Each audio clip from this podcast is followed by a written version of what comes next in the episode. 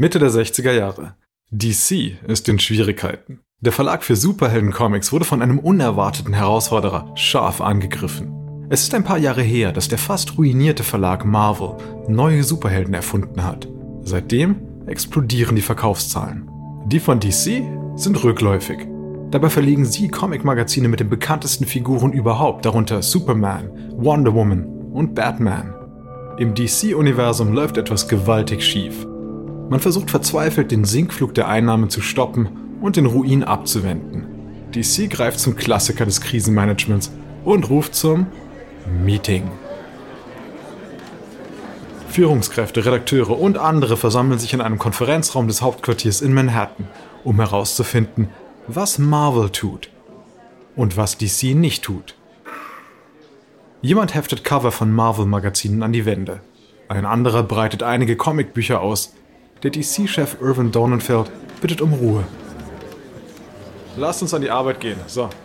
Die Kinder sind ganz begeistert von den neuen Marvel Comics. Jeder weiß, dass unsere Graphic Novels besser sind. Also stellt sich die Frage, warum die Leserinnen und Leser lieber die von Marvel kaufen. Hat jemand eine Vermutung dazu?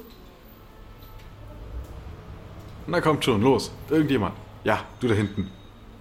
Ja, äh, Marvel verwendet ja viel rote Farbe auf seinen Covern und äh, vielleicht mögen Kids einfach nur diesen Farbton. Okay, Sonst noch jemand? Ja, du. Die Marvel-Grafik ist äh, grob und klotzig. Vielleicht stehen die Kinder darauf, weil es so aussieht, als könnten sie selbst so zeichnen. Ja, das ist möglich. Vielleicht fordern wir unsere Künstlerinnen und Künstler dazu auch weniger präzise zu zeichnen. Hey Chef, schauen Sie sich diese Ausgabe von Spider-Man an. Es gibt drei Seiten, auf denen Peter Parker einfach nur mit seiner Tante spricht. Das, das muss doch jeden langweilen. Naja, die Leserinnen und Käufer sind natürlich nicht gelangweilt. DC schätzt die Sache völlig falsch ein. Das könnte ein Moment der Selbsterkenntnis sein. Eine ehrliche Einschätzung, welche die Firma dann auf einen neuen Kurs brächte. Stattdessen eröffnet DCs Fehleinschätzung Marvel eine riesige Chance, den bestehenden Vorsprung vor seinem Rivalen noch weiter zu vergrößern.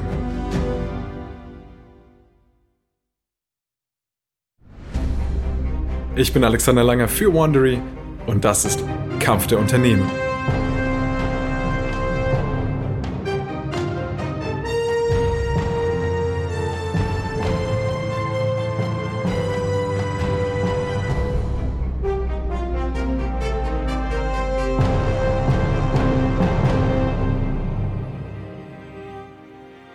In der letzten Folge kam Marvel in den frühen 60er Jahren mit einer innovativen Reihe von neuen Superheldentiteln auf den Markt. Dies ist Episode 3, abkopiert. Autor und Herausgeber Stan Lee, Künstler Jack Kirby und andere schufen neuartige Figuren, etwa die Fantastischen Vier, Hulk, Spider-Man, die X-Men und viele andere. Marvel ist ausgefallen und anspruchsvoll. DC, der größte Player der Branche, wirkt plötzlich kindisch und altbacken. Dem Meeting aus den 60er Jahren zufolge hat DC keinen blassen Schimmer, wie es dieser Herausforderung plötzlich begegnen soll. Die Verantwortlichen nehmen zwar ein paar oberflächliche Änderungen vor, um im Rennen zu bleiben, aber sie verstehen den wahren Grund für Marvels Erfolg nicht. Als Stan Lee Wind von DCs erfolglosen Versammlungen bekommt, machte sich einen Spaß daraus, sich über seinen Konkurrenten lustig zu machen. Wenn DC etwas macht, um mehr wie Marvel zu sein, dann hört Marvel auf so zu sein. DC ist wie eine Katze, die einen Laserpointer jagt. Wenn DC seine Cover mit Sprechblasen füllt, um Marvels Design zu imitieren, produziert Marvel plötzlich klare, posterartige Umschläge. Wenn DC versucht, mehr Rot zu verwenden, wird die Farbe in Marvel-Magazinen weniger eingesetzt. Stan Lee liebt dieses Hin und Her. Es muss sie irre gemacht haben, dieses monatelange Foppen. Die haben es nie verstanden. Sagt Lee später. Nein, haben sie nicht. In der Öffentlichkeit äußert sich DC abfällig. Hören Sie mal, wie einer von DCs Platzhirschen, der Autor von Superman, 1965 auf einer Comic Convention über Marvel spricht. Äh, für das Protokoll. Wir verkaufen insgesamt sieben Millionen Exemplare DC-Magazine und Sie verkaufen eine Million. Konkurrenz ist gesund und die Branche wird dadurch aufgerüttelt. Wir haben auch dazu beigetragen. Tatsache ist, dass wir nicht wissen, wer von wem kopiert. Irvin Donenfeld von DC entwickelt bald eine weitere Theorie, warum Marvel so schnell aufholen kann. Und die sorgt für Aufsehen. Er vertritt nämlich die Meinung, dass Comic-Fans die Marvel-Hefte aus Versehen kaufen. Dass sie eigentlich DC-Comics kaufen wollen, aber irrtümlicherweise zu Marvel greifen. Ja, das ist wirklich seine Erklärung. Offensichtlich hält er die Kunden für dumm. Und er hat eine Lösung für das Problem. Damit DC Comics einen Kiosk mehr auffallen, ordnet er an, dass alle Comics der Firma mit einem schwarz-weißen Schachbrettmuster auf der Oberseite verziert werden. DC nennt das Go-Go-Karos. Ziemlich 60s, oder? Dieses neue Layout kommt Ende 1965 auf den Markt. Doppelt prüfen, bevor man kauft, heißt es in einer Anzeige. Und die Leser gucken doppelt hin, ja. Und raten Sie mal, was Sie mitnehmen. Marvel Comics. Die Werbung hat also einen gegenteiligen Effekt. Das Schachbrettmuster am oberen Rand erleichtert es den Lesern, die DC-Serien ganz zu überspringen. Die Verkäufe brechen weiterhin ein. Es war die dümmste Idee, die wir je gehört haben, sagt ein DC-Künstler später. 1966 wird DC eine Pause einlegen. Doch es ist keine kreative Pause, um den Stil weiterzuentwickeln.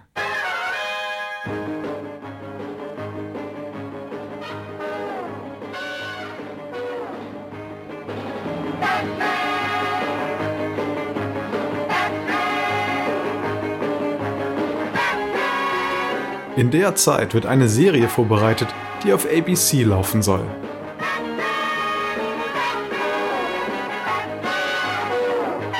Die Batman TV-Show mag kitschig sein, aber das ist Teil ihres Charmes. Sie lässt die Comicverkäufe in die Höhe schnellen. Aber das ist nur ein Pflaster auf DCs Wunde. 1966 verkaufen sich Marvels liebeskranker Teenager Spider-Man und der Rächer Thor besser als die DC-Klassiker Wonder Woman und Aquaman. Jemand muss also Alarm schlagen, wieder einmal. Wer erinnert sich noch an Arno Drake und Bob Haney, die beiden altgedienten DC-Autoren? Die stolperten 1962 über die frühen Marvel-Comics und warnten das Management vor einem gewaltigen Wandel. Nun, 1966, versucht es Drake erneut. Er ist so genervt von DCs ablehnender Haltung, dass er einen Memo an das Management schreibt. Das soll allen ein Weckruf sein. Marvel hat aus zwei Gründen Erfolg. Erstens befassen sie sich mehr als wir mit den Ereignissen im Land. Was noch wichtiger ist, sie sprechen mit ihren Stories eine Altersgruppe an, die zuvor noch nie viel mit Comics zu tun hatte. Studenten. Drake geht zu seinem Chef Dornenfeld, demselben Mann, der seine Bedenken damals einfach so abgetan hat. Haben Sie meine Nachricht gelesen? Ja, das habe ich. Wissen Sie was? Sie kapieren es einfach nicht. Wir verkaufen dreimal besser als Marvel. Was denken Sie denn eigentlich? Selbst wenn der Chef die Linie ändern würde, wären frischere, innovative Geschichten kaum zu produzieren. Das Team ist zu alt und hat keinen Kontakt zu einem jüngeren Publikum. Der Mann, der Superman schreibt, ist über 50 und stockkonservativ. Bob Kane hat Batman 1939 miterschaffen und ist Mitte der 60er Jahre immer noch für diese Figur verantwortlich. Der Wandel muss kommen, sonst läuft DC Gefahr, auf der Strecke zu bleiben. 1967 tut sich was. DC wird an Kinney National Services verkauft. Der Mischkonzern ist an einer ganzen Reihe von Unternehmen beteiligt, darunter Parkplatzbetreibern, Bestattungsunternehmen und auch Autovermietungen. Das Unternehmen wird später Warner Bros. kaufen und DC wandelt sich zu einer Abteilung des Filmgiganten. Doch zunächst entlassen die neuen Besitzer DCs Chef und dünnen die muffigen Redaktionsstuben aus. Sie akquirieren neue Köpfe. Nach Jahrzehnten kommen neue Autoren, Autorinnen und Zeichner ins Haus. Als Redaktionsleiter wird ein Mann namens Carmine Infantino eingestellt. Ungewöhnlich, denn Infantino ist kein Autor oder Redakteur. Er ist ein Künstler. Infantino kommt aus Brooklyn, einem ärmlichen Viertel. Als Teenager jobbte er bei einem Comiczeichner. Mit einem Relaunch von The Flash 1956 gelang ihm der Durchbruch bei DC. Die Superhelden lebten wieder auf. Infantino hat die Mentalität eines Straßenkämpfers, ein harter Kerl, der auch einmal unflätig und brutal sein kann. Er hängt oft ein Y an das Ende von Namen, um sie zu verniedlichen. Joe wird zu Joey, Tom wird zu Tommy. Jahre später beschreibt Infantino die Übernahme von DC so. Marvel trat DC in den Hintern, aber DC war unbeweglich und zufrieden mit seinen Produkten. Marvel brachte sauberes, neues, scharfes Material heraus, das DC regelrecht niedermachte. DC Comics brauchte einen Tritt, und ich sollte den ausführen. Mit neuen Talenten wertet DC seine Titel auf und führt neue ein. Es ist ein Versuch, das Erfolgsrezept von Marvel zu übernehmen. Das, von dem sie denken, dass es Marvel erfolgreich macht. Aber es ist nicht so einfach, die Coolness der Marvel Comics zu erreichen. Viele Bemühungen von DC aus den späten 60ern sind einfach nur peinlich. Ein besonders missglückter Titel heißt Brother Power the Geek, ein unverhohlener Versuch von der Hippie-Bewegung zu profitieren. Die Story handelt von einer Kaufhauspuppe, die auf magische Weise zum Leben erwacht und sich einer Gruppe von Freaks in San Francisco anschließt. DC versucht Lees Stil zu kopieren. Scheppernder Slang schleicht sich in DCs Comics ein. Let's Rap ruft Superman auf einer Werbefläche von 1970 seinen Leserinnen und Lesern zu. Die Firma versetzt einige Figuren auf seltsame Art in die moderne Welt. Etwa der Assistent von Green Arrow, der 1941 erstmals auftauchte. Aus ihm wird ein Junkie. Wonder Woman bekommt eine Verjüngungskur. Auf dem Cover einer Ausgabe von 1968 trägt sie nicht mehr ihr rot-weiß-blaues Kostüm, sondern ein lila-weißes Kleid und eine Lederhose. In einer Handlung verliert sie ihre Kräfte und eröffnet eine Kleiderboutique in New York. Eine der bizarrsten Geschichten ist die von Supermans Freundin Lois Lane, die ständig ihrer romantischen Obsession nachgeht. Um endlich wieder erfolgreich zu sein, erscheint 1970 eine Lois Lane-Ausgabe mit dem Titel I Am Curious Black. Darin benutzt Lois Lane Supermans Verwandlungsmaschine um als schwarze Frau eine Geschichte im Metropolis Little Africa Viertel recherchieren zu können. Ah, wie man sich das nur ausdenken kann. Und keines dieser Experimente funktioniert auch nur.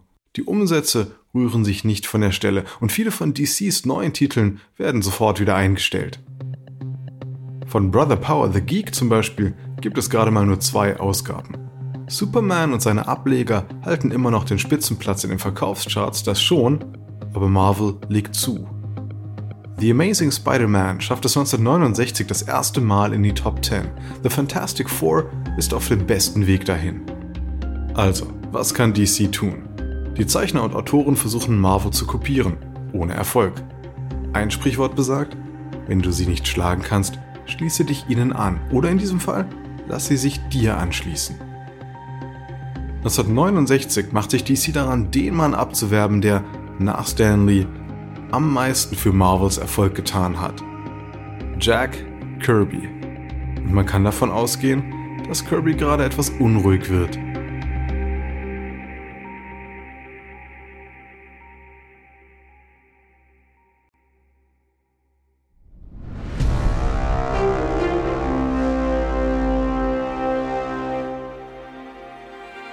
Man nennt Jack Kirby nicht umsonst den König.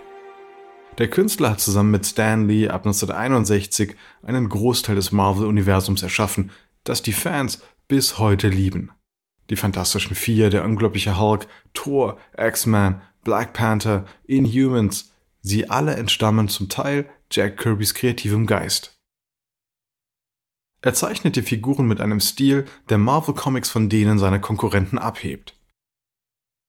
Als sich die DC-Führungskräfte auf ihren Meetings über Marvels angeblich schlechte Kunst lustig machen, meinen sie auch die von Kirby. Seine Sachen sehen vielleicht ein wenig grob aus, ein wenig unförmig, aber die meisten Käufer finden ein Einzelbild der Sequenz spannender als Szenen in einem DC-Comic.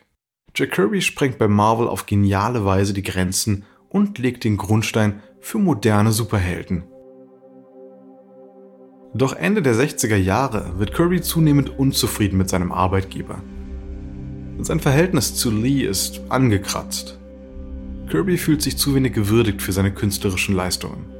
Er hat Dutzende von Figuren, spannende Handlungsstränge, buchstäblich ganze Welten erschaffen. Aber der nach der Aufmerksamkeit geiernde Lee beansprucht den ganzen Erfolg für sich. Eigentlich hat Kirby die Nase voll. 1966 veröffentlicht die New York Herald Tribune einen viel beachteten Artikel über das Duo. Der Artikel stellt Lee als das gut aussehende Genie von Marvel dar. In der Geschichte wird Jack Kirby nur ganz am Ende erwähnt. Und das nicht auf eine besonders schmeichelhafte Weise. Der Artikel beschreibt ihn so. Ein Mann mittleren Alters mit Tränensäcken, Schmuddelanzug und riesiger Zigarre. Auf der Straße würde man ihn für den Vorarbeiter in einer Hüfthalterfabrik halten. Autsch, Hüftgürtelvorarbeiter?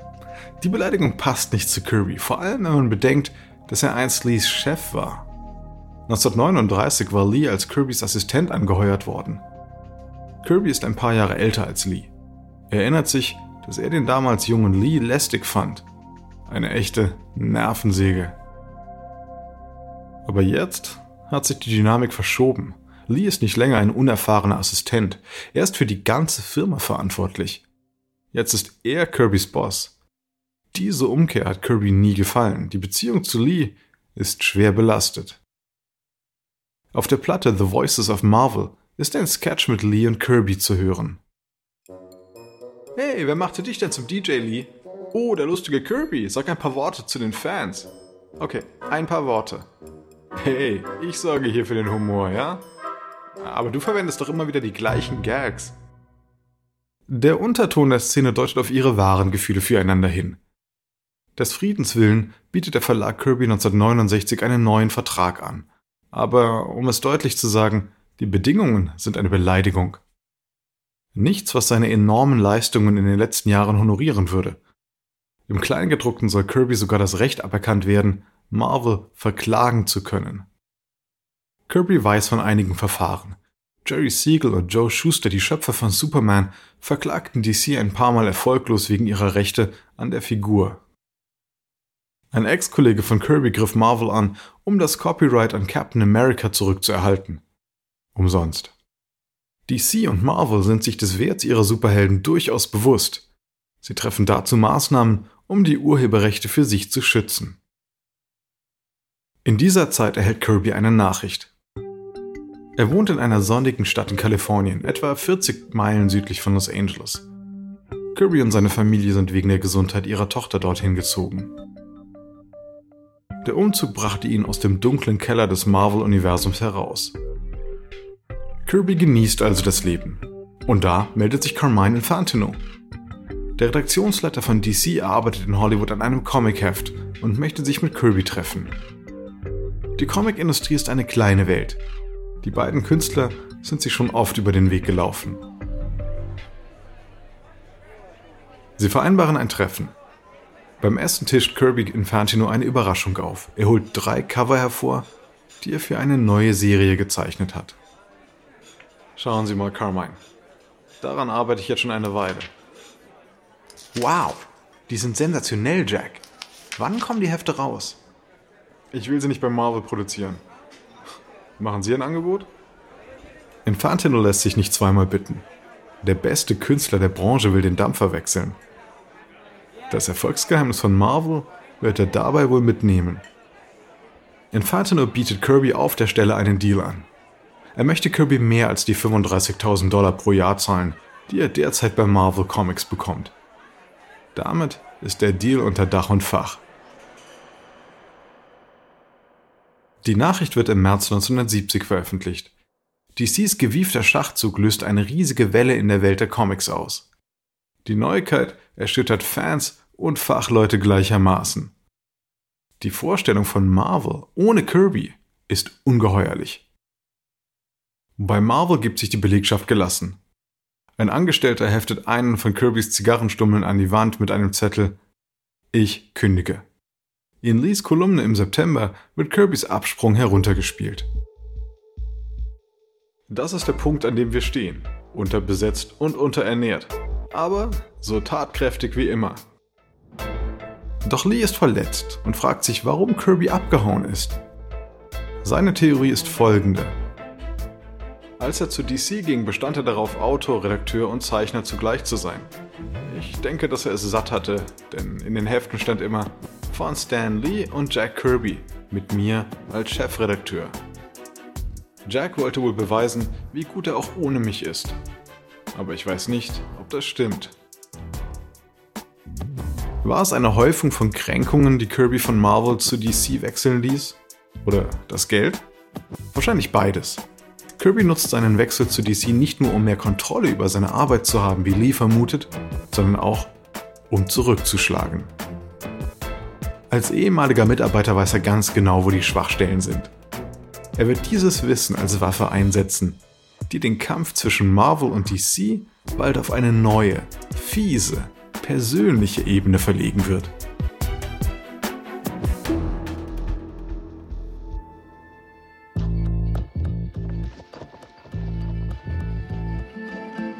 In unserer nächsten Folge verpesten Paranoia und Verrat die Atmosphäre. DC stellt eine Falle und spürt einen Spion auf.